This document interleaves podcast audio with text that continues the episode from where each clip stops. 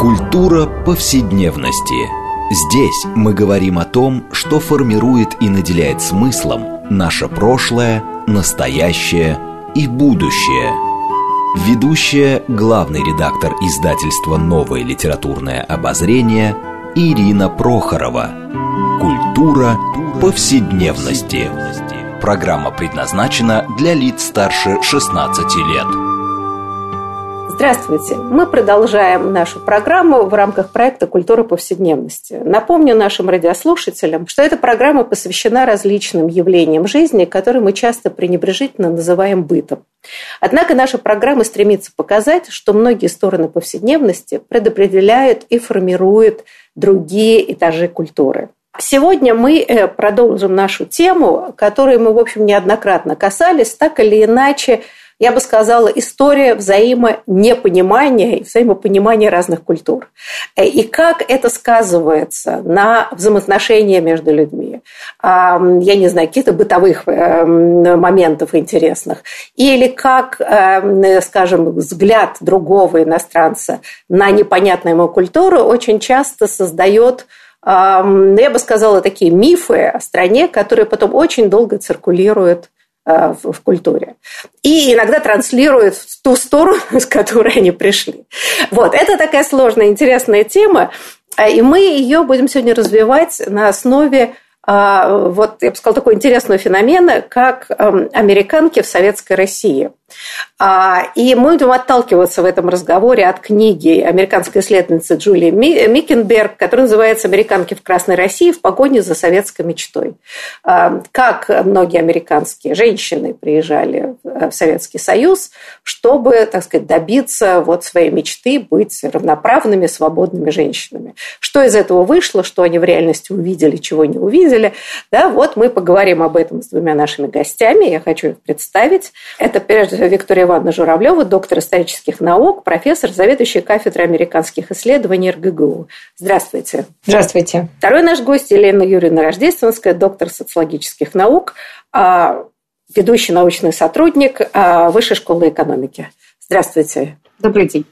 Я Ирина Прохорова, главный редактор издательства «Новое литературное обозрение», ведущая программы. Вы знаете, ну вот э, о чем пишет и как бы с чего начинает эм, Джулия Микенберг, она говорит, вот, значит, рассуждает об этом интересном поколении, американском поколении 20-х годов 20 века, которые считали себя поколением потерянным. И, в общем, из истории э, культуры, вообще из истории 20 века известно, что они все толпами ехали в Париж как бы а, очень много творческих людей в Париже пребывали, значит, как-то находили себя. Это, это известный фактор в литературе.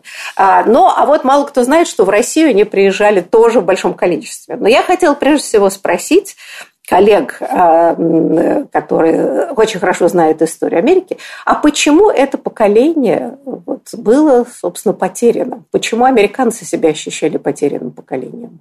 А, Но ну, с точки зрения российской истории и, в общем, трагедии, у нас есть несколько другое представление о американском обществе 20-х годов. А почему э, как бы, американцы себя чувствовали вот таким образом, это поколение? Кто бы хотел начать? Ну, я могу начать, Ирина Дмитриевна. Пожалуйста. А, мне кажется, что здесь на самом деле нужно а, говорить э, вот не обо всем поколении. Конечно, потерянным прежде всего себя чувствовало то поколение, которое а, прошло войну, которое переживало Первую мировую войну. И далеко не сразу началось процветание 20-х годов. Были еще периоды, связанные с тем, что начинаются переосмысление того, как люди себя видят в этом мире послевоенном, как они видят свою идеологическую идентичность. В это представление вторгается сведения о том, что в России началась революция, и эта революция выстраивает какие-то совершенно новые сюжеты и привлекает новое внимание. То есть мир вообще кардинально меняется, и э, тот мир, который был до войны, он не появился. С другой стороны, то тот мир, который возникает даже в годы процветания, он на самом деле не, отве- не дает ответов на вопросы, которые волновали это поколение. Поскольку это был период консервативный, он мало давал для новаторства, он мало давал для каких-то возможностей для новых идей. А, и вот а, в этом мире очень интересно было взглянуть на то, что происходит в других странах. Война вообще изменила мировосприятие американцев. Она стала привлекать внимание к тому, что происходило в Европе, ну и, конечно, к тому, что происходило в России, где шел эксперимент самый настоящий. При этом Америка реагировала на этот эксперимент по-разному. И э, все, все-таки для женщин, для женщин американских, это еще и была возможность новых открытий. Вот я не думаю, что американские женщины считали себя потерянным поколением. Да, трудно сказать, но э, все-таки, да, какие-то, может, может быть, добавления или ну, да. Да, с удовольствием. А, мне, конечно, эта ситуация и поколенческая, и социальная очень интересна с социологической точки зрения. Потому что я как социолог, э, меня, меня очень интересует история социологии, которая стартует в том числе с Чикагской школы э, в Америке, э, которая вообще заложила краеугольные камни очень многих социологических дискуссий. И знаменитейшая работа Уильяма Томаса и Флориана Знанецкого «Польский крестьянин в Европе и Америке», да, которая посвящена тяготам, скажем так, э, миграции тех, кто принимал решение переключиться э, да, с проблем сложившихся в Европе и увидеть некое новое будущее в Америке, они влились, в общем, в очень интересную социальную ситуацию. Э, Америка стояла на пороге своего фашизма, а, потому что это была эпоха идеология нативизма – и совершенно напрямую в обществе обсуждались в публичных дискуссиях квоты на те или иные национальности. И на самой подошве этих национальностей стояли, например, поляки, и они, в общем-то, и стали а, главным э, объектом э, этого знаменитого э, многотомника Флориана Занецкого и Уильяма Томаса. Но вот то, что социологи и, соответственно, общественные деятели обсуждали, а в какой мере мы можем отнестись к другим вот с точки зрения их инаковости и посадить их, что называется, на позицию в низших, э, так сказать, этажах иерархии, насколько это гуманистично, вообще сама постановка, да, она, в общем-то, и создала такую, э, скажем так, репутацию э, этой чикагской школы. Так вот, это то время, когда стартует вот этот публичный разговор о том, что такое человек, да, с точки зрения его культурного бэкграунда, и в том числе, что такое женщина. И мне кажется, что эти вопросы, которые обсуждались в самых разных э, социальных группах и слоях, а, от религиозных э, квакерских, э, одним из представителей которого была, так сказать, подопечная в этой книге автора Мекенбург, да, а вот э, до э, театра черный и белый, э, включая, так сказать, благотворителей и так далее, и так далее. Самые разные социальные группы, в общем-то, вступали в, этот, в, эту, в эту общественную дискуссию. Да, простите, Виктория Ивановна, вы хотели что-то добавить? Да, я хотела добавить, чтобы у наших слушателей не сложилось сложное впечатление о том, что призрак фашизма витал над Соединенными Штатами. Дело в том, что вот тот нативизм, о которых, о котором мы уже тут начали разговор, это явление совсем не характерное только для 20-х годов. Весь рубеж 19-20 веков – это период англоконформизма, что не совпадало с теорией плавильного котла абсолютно. И, собственно, 20-е годы стали продолжением вот этого периода, который не смогла сломать и прогрессивная эра. И была, был совершенно другой идеал американца – белый англосакс-протестант, вот то, что называлось WASP. И те квотные законы 21-24 года, которые были приняты, это было и продолжение линии нативистской конца XIX века, появление законов Джима Кроу, раз мы вспомнили о положении афроамериканцев и периода сегрегации. Но это еще и был э, испуг перед возможным экспортом революции, в том числе э, революции не только из Европы, но, конечно, прежде всего из России. Потому что квотные законы как раз ограничивали ту иммиграцию, которая была не тевтонская, так называемая, ту иммиграцию, которая уже вызвала дискуссии в обществе еще а, до Первой мировой войны. Поэтому это не призрак, конечно, фашизма в чистом виде, но это консервативный период, то, о чем я начала говорить. Это период, в котором тяжело было женщинам сказать свое слово, афроамериканцам сказать свое слово, хотя и те, и другие в период Первой мировой войны вносили свой вклад и надеялись, что 20-е годы принесут им другие социальные роли, принесут либерализацию их положений. Этого не случилось. И в этом смысле они тоже себя считали потерянным поколением. Возвращаясь, вот в этом смысле, возвращаясь к вашему вопросу. Да, простите, mm-hmm. тут еще и культурный феномен, да, вот э, с точки зрения экономического Америка процветала, но ощущение культурного слоя людей, что это такая догоняющая модернизация, что они провинциалы, что они должны приехать в Европу, и вот Париж ну, как и для русских или российских людей, увидеть Париж и умереть, что это вот как бы центр культуры, который они должны так или иначе попасть, э, чтобы, так сказать, образоваться. Э, но вот мне очень интересно все-таки образ э, России в глазах американцев, вот особенно да, в связи с такими революционными настроениями. А, ну, вот я не могу не вспомнить здесь книжку Ивана Курила, которую в свое время мы издали, да, «Заклятые друзья». Вот образ Америки и России, то есть, как бы, да, где он показывает такие искаженные зеркала, где собственные проблемы очень часто формулировались через взгляд на другого, да, через океан.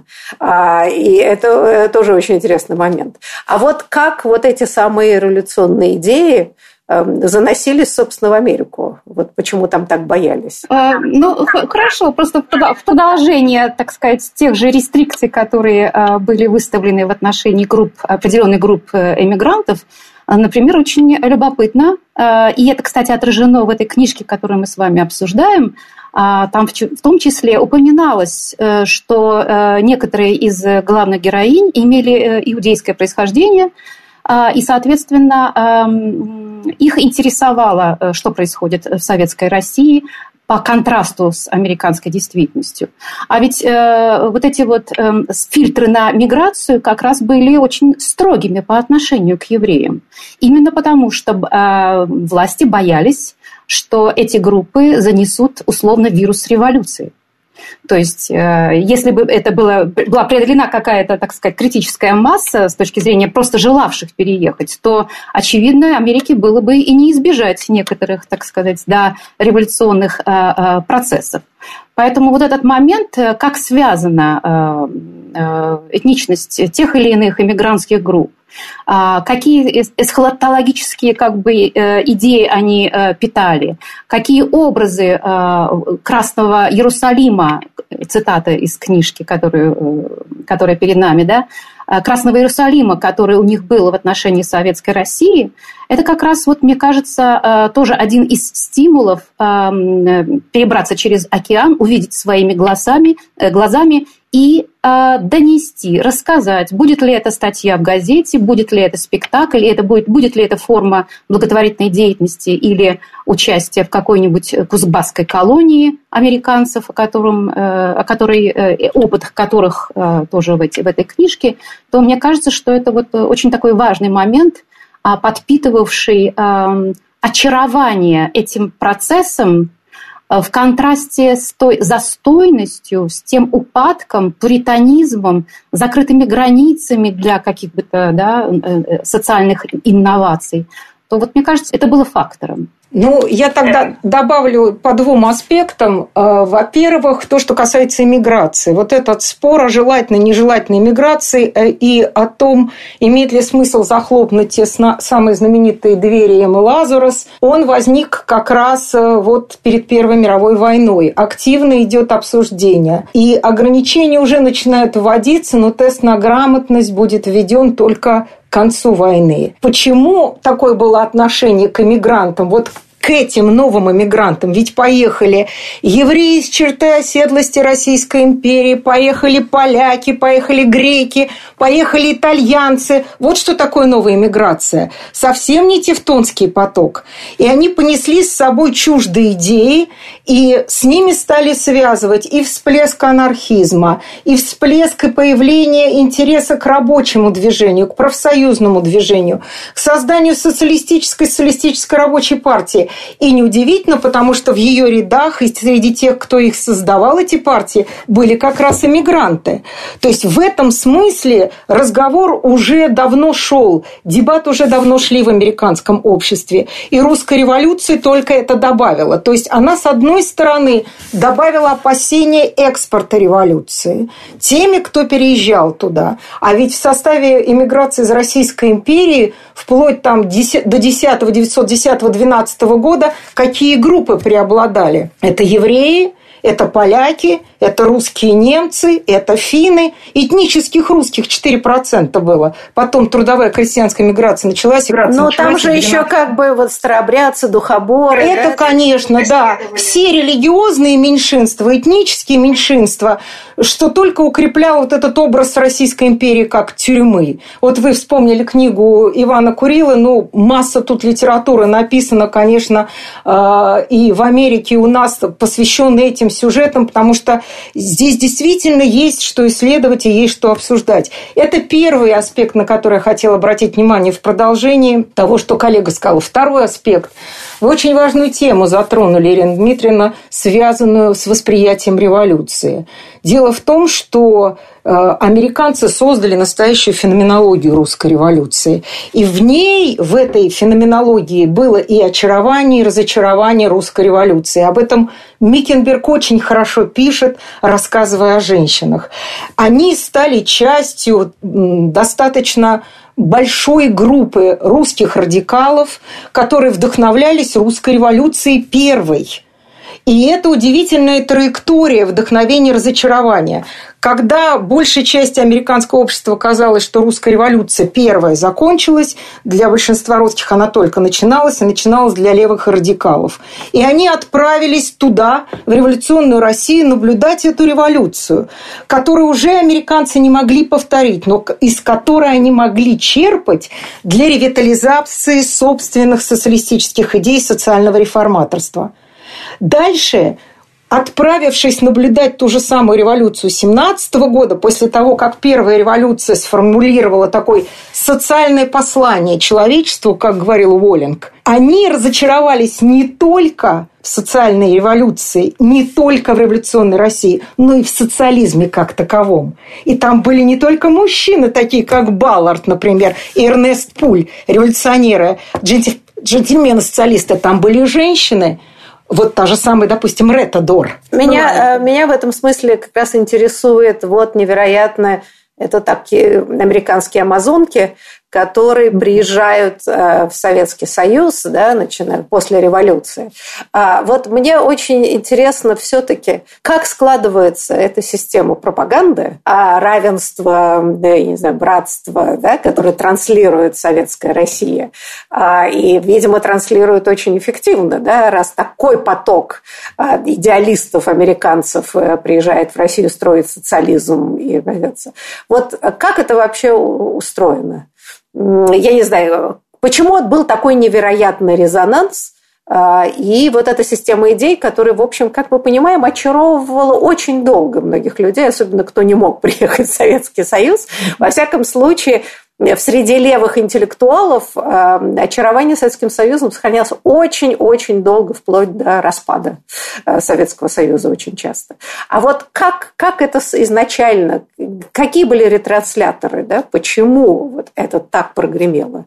Елена Юрьевна, ваша точка зрения. Вы знаете, эм, я бы начала бы здесь немножечко чуть-чуть издалека, потому что а, благодаря кому это сложилось, и что это были за люди, э, и какие вообще социальные капиталы за ними стояли, какая образованность за ними стояла. Что меня поразило вообще в этой книге, вот с этим корпусом этих людей в книге нет пересечения вообще, хотя именно их деятельность подготовила любопытство, подготовила очарование и готовность очаровываться и обманываться. Я имею в виду вообще такую широкую страту российских а, деятельниц равноправок из разных организаций, включая, конечно же, и Союз равноправия, и э, Российское благотворительное, так сказать, общество взаимной выгоды там, и так далее, которые сложились из э, женщин, которые фактически из самых разных социальных слоев, но по большей части это обедневшее дворянство, разночинки, э, буржуазия, то есть те, которые смогли вырваться в Швейцарию на обучение в университеты, потому что, естественно, не было еще никаких курсов. И вот э, там фактически в диалоге и с европейской э, э, мыслью да, социально-освободительной, а, они фактически получали не только образование, они получали вот эту прививку ну, в общем, к далеко не мирному разрешению социальных противоречий, да, и в перспективе, так сказать, борьбы за избирательно-политические права. И вот эта когорта, которая э, возвращалась и вливалась в широчайшую деятельность по а, а, организации образовательных ли курсов, э, домов, домов презрения, боролись и достигли интереснейших вообще результатов. Например, э, отпуск по уходу за ребенком. Так это не большевики, это, это буржуазные равноправки. Вот. И, они, и это не большевики, а именно деятельность этих кругов до революции благодаря Временному правительству и усиленной борьбе, так сказать, вместе с ним за эти права, женщины получили избирательные права сначала на уровне местных, так сказать, самоуправлений а, в апреле 17-го, а затем в сентябре получили уже и возможность быть избранными, э, избранными а, э, так сказать, а, учредительное собрание. И затем третья, третья дума расширила вообще имущественные права. Это все то, что затем тихо, негласно ну, апроприирует э, большевизм как, как бы свои. Что оставалось большевизму, это вот весь комплекс, связанный с семьей, с репродуктивными правами, права на аборт и так далее, и так далее. Да? То, что привело к э, разрушению э, церковного брака и организации гражданского брака. И вот как бы эта среда интеллектуальная, среда э, буржуазных феминисток и суфражистов, она в этой книге почему-то не появляется вообще. А, вообще-то говоря, они еще не должны были бы быть э, как бы исчезнувшими с горизонта э, этих кругов, э, где бы они могли познакомиться с этими яркими американками, да, Э, и, казалось бы, э, здесь ожидался быть какой-то продуктивный диалог между ними, потому что, э, с одной стороны, американки приехали, будучи нагруженными определенными идеями, но с кем обсуждать эти идеи? И вот мы здесь вот видим вот в этой книжке интересные поля их опыта, где они, в общем-то, находили себе применение. Да?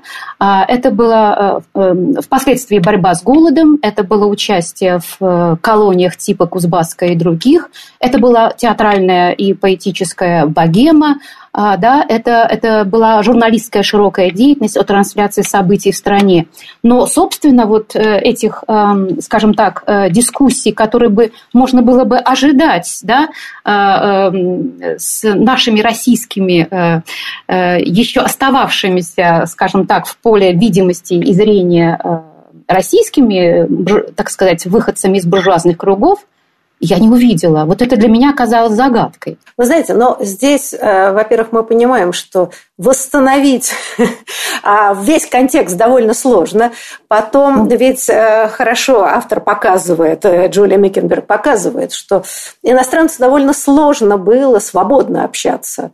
А, да. Даже если они знали язык, их всегда окружали соответствующие люди, которые им показывали то, что эм, советские значит, функционеры считали нужным показать. Поэтому они, возможно, и не могли свободно общаться ровно с теми, у кого вот чьи идеи были апроприированы. Но ведь, собственно, и бесплатное всеобщее образование – это тоже не изобретение большевиков. Вообще все идеи в основном это, конечно, до революционной России, вот, да, прогрессивными кругами это все осмыслялось, говорилось, да, как э, не только все но и бесплатное медицинское, э, так сказать, да, обслуживание. Э, все это было так, да. Другое дело – что могли увидеть э, объективно иностранцы, приехав э, в Советскую Россию. Это вот действительно интересный момент. А, вы знаете, вот сейчас э, мы выйдем на перерыв недолго, так что я прошу наших радиослушателей не переключаться. После перерыва мы продолжим наш разговор.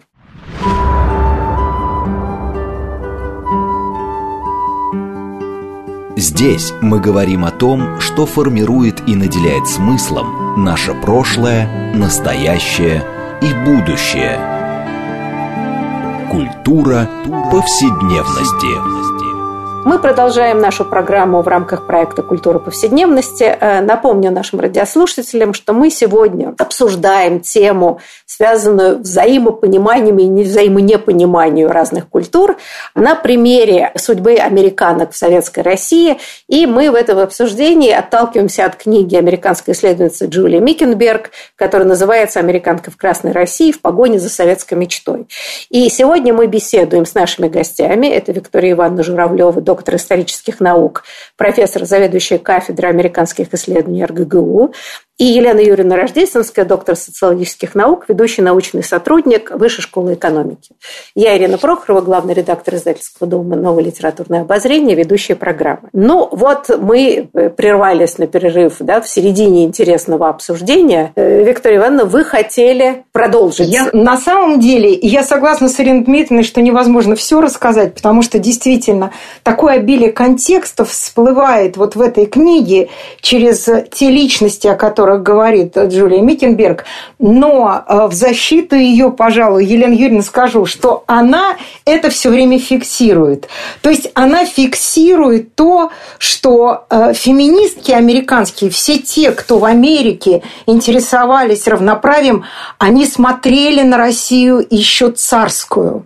Они вдохновлялись этим опытом. Они смотрели на то, как развивается образование. Они очень подробно стремились познакомиться с достижениями, не говоря уже о том внимании, которое уделялось женщинам в русской революции. И, э, Ирина Дмитриевна, возвращаясь к вашему вопросу о ретрансляторах, как это достигалось – и через самих американцев, через американских путешественников, и через тех русских, которые приезжали в Америку. Потому что когда, например, была Всемирная выставка в Чикаго, и огромное количество русских стало интересоваться Америкой, почему я говорю огромное, не только те, кто был командирован и потом писали книги, в том числе об образовании, но и те, кто читал эти книги и комментировал, в том числе те, кто уехал в Америку, а там продолжал печатать статьи о Российской империи, вот они тоже несли это знание, читали эти лекции. И женский вопрос, который американцев волновал в конце XIX века,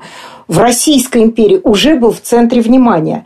И э, поэтому понятно, что когда э, начинается вот эта уже эпоха советская, и когда становится понятно, что есть достижения в этой области, так и до революции именно достижения привлекали американок. То есть американские феминистки были э, очень важными передатчиками этого знания, привлекали внимание, писали статьи, писали статьи в женских журналах. Ну и, конечно, те, кто ездил, а число их нарастает все время. И русские американцы неизменно обращали внимание на этот вопрос. И тут редкий случай. Российская империя выступила учителем по отношению к Соединенным Штатам Америки потому что обычно учительствовали американцы. А здесь Российская империя преподавала уроки женского равноправия, и эту традицию, я согласна, с вами обеими подхватили уже большевики. И понятно, почему подхватили. Потому что нужно было противопоставить неравенству существующему в Соединенных Штатах Америки то равенство, которое было вот в этой совершенно новой стране. Равенство гендерное – интернационализм, то есть равенство расовое. И это станет важной частью. То, что было у нас, это то, чем гордились, это равенство социальное.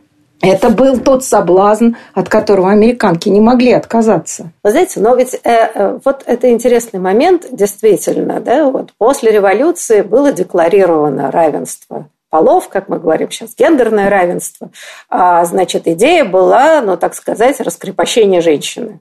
А, женщина-труженица, ну и мы знаем вот это все разговоры, что значит, мы выстраиваем все под женщину, ясли, да, там, детские сады, уход э, за ребенком, прежде всего, два месяца долгое время это было, а, но тем не менее все-таки.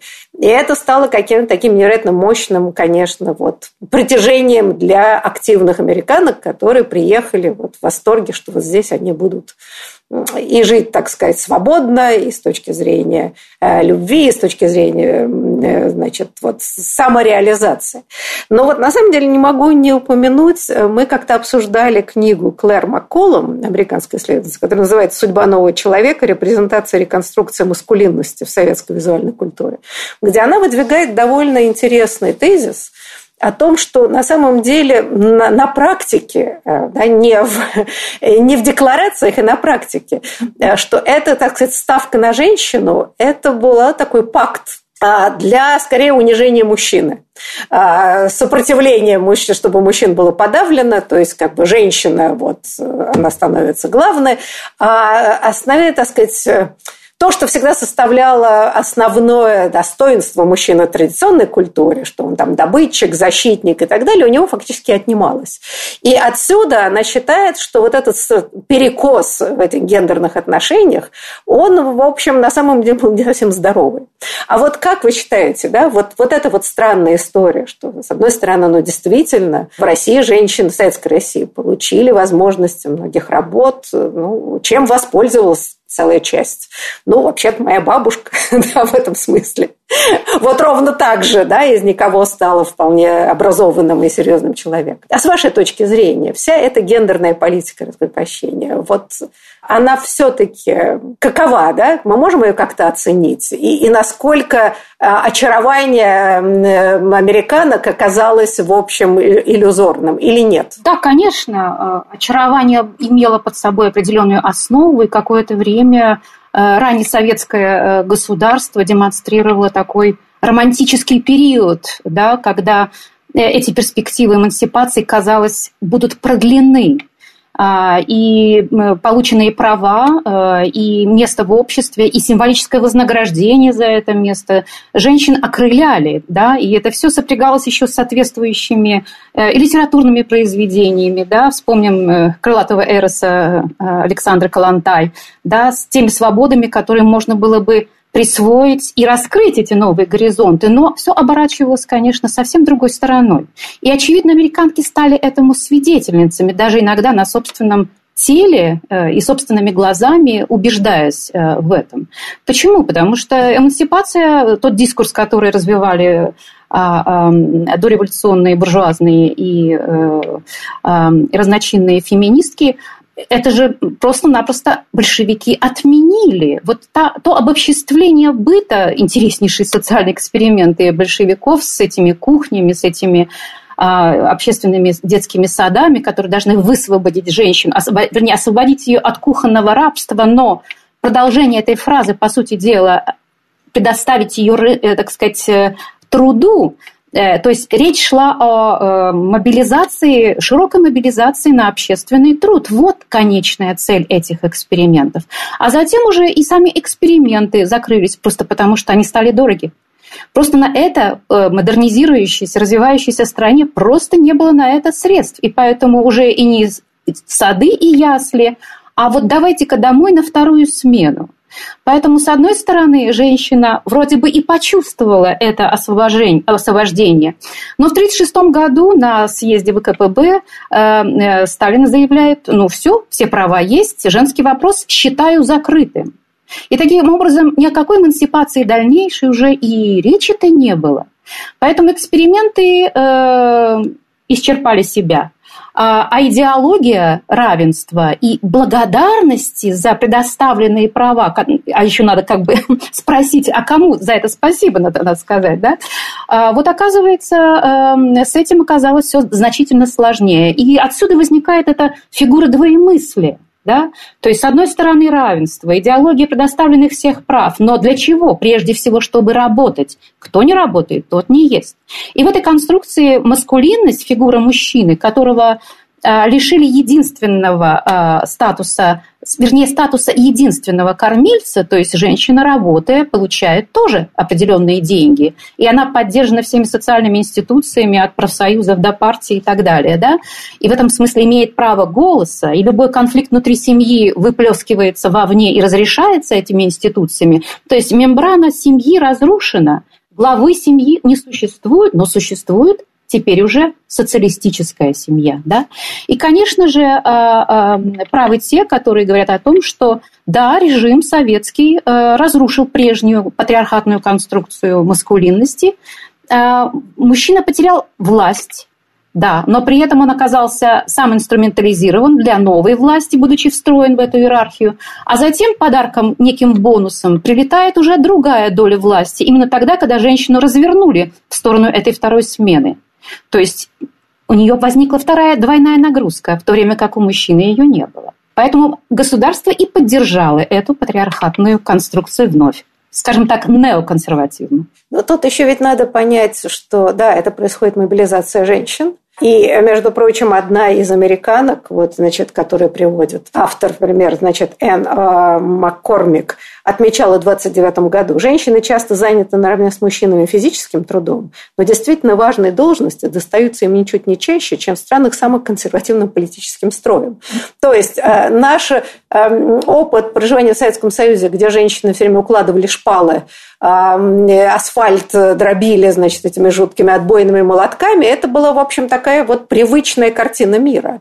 Но этот стеклянный потолок, а иногда и не стеклянный, который не давал им возможности в целом рядом профессий существовать наравне с мужчинами, он как был, так и оставался. При этом мы не забудем, что а, проблема здесь была декларации декларациями, а огромная крестьянская масса после раскулачивания, которая хлынула в города, она несла с собой все-таки модель патриархальных отношений и где мужчина уже, э, может быть, и не был кормильцем, но идея женщины, что домашний труд – это ее труд, он оставался. И, собственно, и боюсь, что с этим мы и живем до сих пор. Да, очевидно. Я думаю, что и мужчины, которые осознают где-то чем-то, какими-то вибриссами, да, что их чего-то лишили, но при этом они еще имеют на это право, создают какую-то, очевидно, такую конструкцию э, сознания – требующую выхода этого напряжения, потому что это, безусловно, определенная неудовлетворенность, ресентимент такой гендерный. Поэтому, возможно, все вытекающие или связанные с этим проблемы, связанные с домашним насилием и так далее, это в том числе из-за этой полубессильности, но от претензий, тем не менее, на утраченные э, позиции в патриархатной системе порядка гендерного. Ну да, гендерного. то есть как бы вроде бы отнятые привилегии, но компенсации да. за это нету, да? да? И это униженность, которая создает совершенно противоестественные, да, вот такие очень напряженные отношения. Простите, мы не даем слова, да, пожалуйста. Нет, нет, вы, вы про свое. Вы про свое, вы про маскулинность. А я, не, а я не спорю с тем, что вы говорите, это безумно интересно, но я хочу на другое обратить внимание, тоже отвечая на ваш вопрос, Ирина Дмитриевна. Э, вот как это был разрыв, и если он был, почему он был? Вот все-таки не надо забывать, что это великий эксперимент, да, ну как бы он ни закончился. То есть впервые возникает социалистическое государство. И нужно позиционировать сформулировать совершенно определенный образ этого государства вовне, в то время как советская Россия была в изоляции, для того, чтобы показать, что мы лучше. В чем мы лучше? мы лучше вот в этом равенстве. Поэтому здесь нужно смотреть вот этот разрыв, что э, дается обществу и что вовне транслируется, и что на практике происходит. И ведь это касается и расового вопроса, интернационализма. Да? Фиг, вспомните э, фильм «Цирк», да, где это сцена интернационального баюканья малыша. То есть это же вот просто пик вот этой духоподъемности. Но мы прекрасно знаем, что в Советском Союзе был так называемый ласковый империализм. То есть что за этим интернационализмом стояла реальность не вполне совпадающая. То же самое касается и положение женщины. Совершенно верно. В итоге она оказалась равна в тяжелом физическом труде, потеряв определенные преимущества. Но вот это расхождение американцы и американки, конечно, о которых пишет Джулия Миттенберг, уже наблюдали только тогда, когда они долго находились в советской России. И это касается и тех, кто поехал сюда работать, и это касается и заниматься журналистикой, и социальные эксперименты проводить. И тех, кто искал здесь просто работы в период Великой депрессии, да, когда шла индустриализация под лозунгом американизма и фордизма.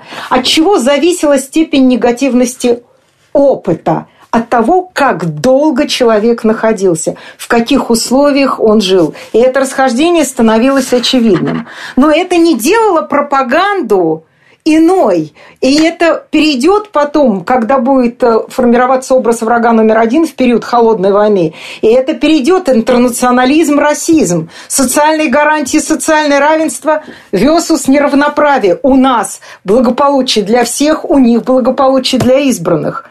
То есть это еще и та борьба, которая шла между двумя системами с возникновением первого социалистического государства. И во время голода это тоже вдруг проявилось. Вот мне показалось это очень интересно у Миттенберг, потому что участие американских движений в помощи женщин в движении помощи голодающим – это не новая история, она не связана только с голодом в Поволжье. Впервые женщины американские масштабно включились в сбор пожертвований еще для русских крестьян в период голода голода 891-92 годов. Это было такое масштабное движение в штате Айва, когда Клара Бартон, президент Красного Креста, целое отделение женское создала. То есть они вдруг увидели для себя возможность подключиться к этому международному реформаторству, к деятельности США как международного филантропа. И они э, обнаруживали для себя новое поле деятельности. И вот через это участие они тоже получали возможность наблюдать что происходит по другую сторону. Но и э, сам по себе, и этот голод пока не в очень большой степени, а вот голод в Поволжье, о котором говорит Микенберг, показал, как можно по-разному использовать этот гуманитарный дискурс. То, как это использовала Ара и Герберт Гувер, чтобы показать вот лучшее преимущество капитализма. Эти товары с маркой Made in USA, этот американский флаг над этими грузами, это лучшая демонстрация преимущества. И эти женщины, которые где-то были квакерами, а где-то и не были, но примыкали к квакерским организациям, и которые участвовали в этой помощи, чтобы помочь большевистскому режиму выстоять. Через сохранение детей, через солидарность этой политики новой по отношению к семье и к детям – и это безумно интересно. И у Микенберг очень интересные наблюдения. Так же, как и использование очарования э, которые испытывали феминистки советским экспериментом и ролью женщин еще в Российской империи, для того, чтобы их маркировать как явление чуждое американской политической системе. Через это очарование советской России они получали вот этот лейбл чужеродности. Феминизм – это не явление американское политическое. В начале Холодной войны это масштабно проявилось, и Микенберг об этом пишет. Это очень интересные пересечения взаимные такие образов и соблазнов других. Знаете, ну тут, мне кажется, еще очень интересно. Вторая мировая война, я какие-то вот смотрела какие-то фильмы, какие-то читала книжки э, по поводу, да, что была эмансипация американских женщин, поскольку мужчины пошли воевать, и они пошли на заводы и, так сказать, в это. И когда потом солдаты вернулись, женщины не очень хотели уходить обратно на кухне. А, и в этом смысле вот этот вот, так сказать, анти, такой значит, макартистский период, он ведь во многом связан ровно с тем, что попытка загнать женщин обратно в традиционные, значит, а, кухни и работал идея, так сказать, такой идеологической, да, что весь этот феминизм вот от советских, а, он нам не нужен, да, и наши женщины должны сидеть на кухне. Вот эта вся идеология, она очень любопытно сплеталась вот с этим таким стихийным эмансипаторским движением, которое происходило э, во время войны. И действительно, в этом смысле многие женщины как-то очень изменили свой образ жизни. И, собственно, после этого и начинается взлет второй волны феминизма в Америке, да, как вот опыт. Так же, как и Первая мировая война, Ирина Дмитриевна. Первая мировая война же такое же влияние эмансипирующее оказала. И не только на женщин, но и на афроамериканцев. Вот в период Второй мировой войны афроамериканцы э, воевали W под лозунгом W, двойная двойная победа и над сегрегацией, ну и над врагом, естественно. Война очень эмансипировала, расширяла социальные роли. А потом наступали очень консервативные периоды, что 50-е с бэби-бумом, да, что потом 20-е. Вот где э, возникало ощущение потерянного поколения. Они воевали, они работали в тылу, они проливали кровь и ничего не получили взамен. Но американки получили в итоге поправку избирательное право. А афроамериканцы так и получили сегрегацию, которая была. В книжке Том Экенберг как раз очень много внимания уделяется афроамериканцам, особенно женщинам, которые приезжают в Советский Союз, где вот эта идея, что все, здесь нет расизма, да, это, мне кажется, тоже очень интересное явление. Конечно, Елена Юрьевна, конечно. да, мы как-то не даем вам сказать. А я просто тоже хотела присоединиться да. Да, к этой мысли, вообще этому, этой вехе даже Второй мировой войны, то есть известный социолог Кроуч вот эту поствоенную ситуацию в Америке даже назвал, так сказать, поводом для переписывания э, классического гендерного контракта, который возникает на пересечении домохозяйства и других социальных институтов общества.